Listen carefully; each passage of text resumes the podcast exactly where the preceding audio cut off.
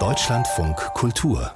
Lesart Annika Reich ist bei uns. Wir haben über ihren neuen Roman gesprochen in dieser Stunde. Männer sterben bei uns nicht, heißt er. Ihren letzten Roman davor haben sie 2015 veröffentlicht. Und die längere Pause zwischen diesen beiden Romanen, acht Jahre, könnte auch damit zu tun haben, dass sie sich in der Zeit, in diesen acht Jahren, ungemein engagiert haben bei dem Aktionsbündnis Wir machen das als künstlerische Leiterin. Mit dem Bündnis haben sie unter anderem das Projekt Weiterschreiben initiiert, ein Portal für Literatur aus Kriegs- und Krisengebieten. Ist denn da was dran an dieser Vermutung, dass Sie in der Zeit eher Dinge für andere möglich gemacht haben, als selbst zu schreiben? Ja, ich habe mir 2015, als ich das mit 100 Frauen gegründet habe, habe ich mir gedacht, ich mache jetzt mal ein Jahr Pause mit dem Romanschreiben und baue dieses Aktionsbündnis auf.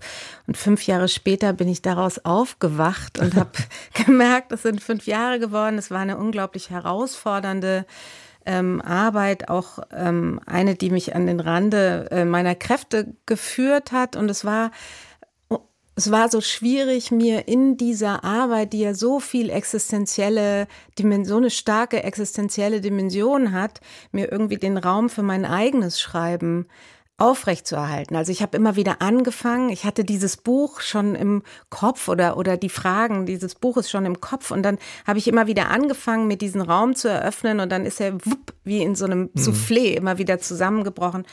Und ähm, das äh, war ganz schwierig. Und äh, dabei habe ich gemerkt, dass das eigentlich ein körperliches Bedürfnis ist zu schreiben. Also ich bin fast geplatzt. Ich habe gedacht, wenn ich jetzt nicht bald anfange, diese, diese Frauen, die, die mir im Kopf umherschwirrten und diese Fragen aufs Papier zu bringen, dann, dann, äh, ja, dann platze ich. Und dann irgendwann ging es doch mit ganz strengen Regeln, also fast, fast so Thomas Mannschen ähm, Regeln, die ich mir gegeben habe, die bis in mein Privatleben reichten. Schreiben von morgens um fünf bis um acht oder Ja, genau sowas in der Art. ja, aber eben auch, wie oft in der Woche darf ich ausgehen, damit es noch funktioniert und so. Das habe ich dann befolgt und dann Gott sei Dank hat sich dann dieses, äh, dieses Buch gezeigt und irgendwann, wenn es dann genug Schwerkraft hat, wenn es genug Textkörper gibt, dann fährt es auch so ein bisschen alleine, dann zieht mhm. es einen auch so durch. Aber bis dahin war ein wirklich schwieriger Weg. Ein großer Teil Ihrer Kraft äh, ist eben in dieses Projekt Weiterschreiben vor allem gegangen. Ähm, existenzielle Erfahrung haben Sie gerade gesagt, weil das eben ja ein Projekt ist für Menschen, die geflohen sind aus Kriegs- und Krisengebieten. Wie, das hat sich ja immer weiterentwickelt. Können Sie uns da eine kurze Skizze geben, wo das heute steht, was da auch alles noch dazugekommen ist im Laufe der Zeit? Ja, also wir haben angefangen 2017 mit AutorInnen, die hier im Exil waren, vor allen Dingen auf Arabisch.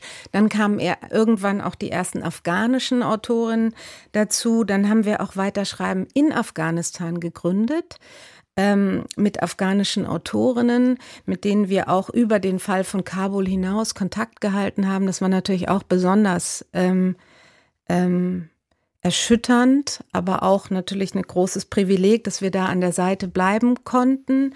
Dann haben wir Weiterschreiben Schweiz gegründet, dann haben wir Weiterschreiben Mondial gegründet, auf den Wunsch. Mondial der, heißt jetzt in der ganzen Welt. Genau, wir waren in fünf Ländern eben in Kriegs- und Krisengebieten, weil viele der exilierten AutorInnen uns hier gesagt haben, äh, toll, dass, dass wir hier weiterschreiben können, aber in diesen Ländern gibt es ganz viele ganz bekannte AutorInnen, die dort nicht weiterschreiben können. Mach doch mal was für die.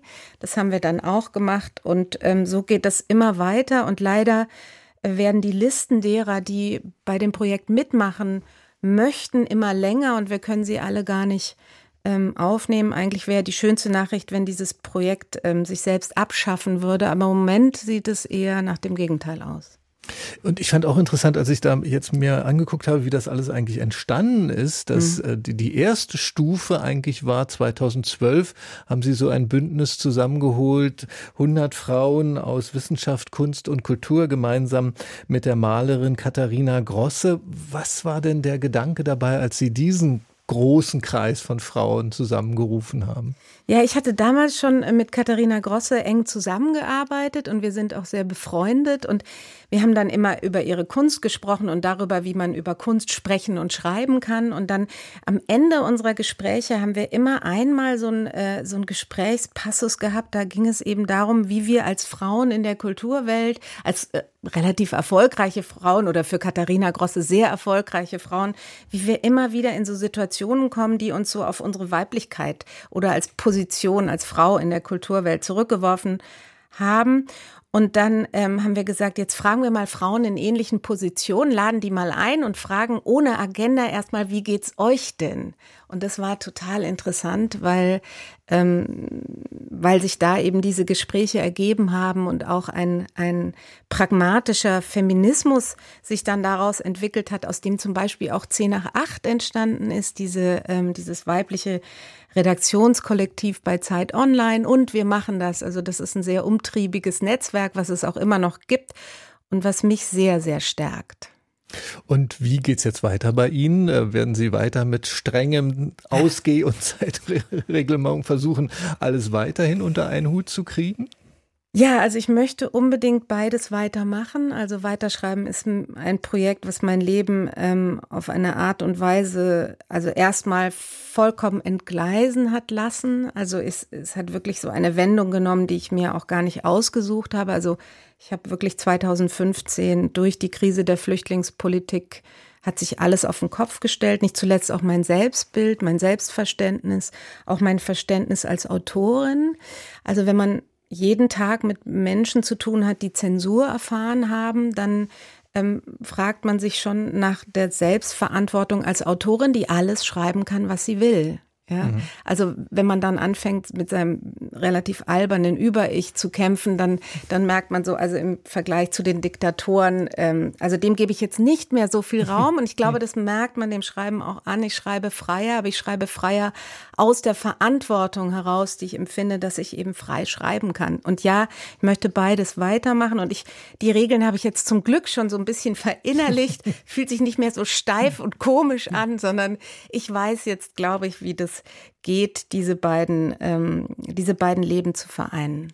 Und dank dieser Regeln ist jetzt erstmal der Roman Männer sterben bei uns nicht entstanden von Annika Reich im Hansa Berlin Verlag ist der erschienen. Haben Sie vielen Dank für diese gemeinsame Stunde. Ja, ich danke Ihnen.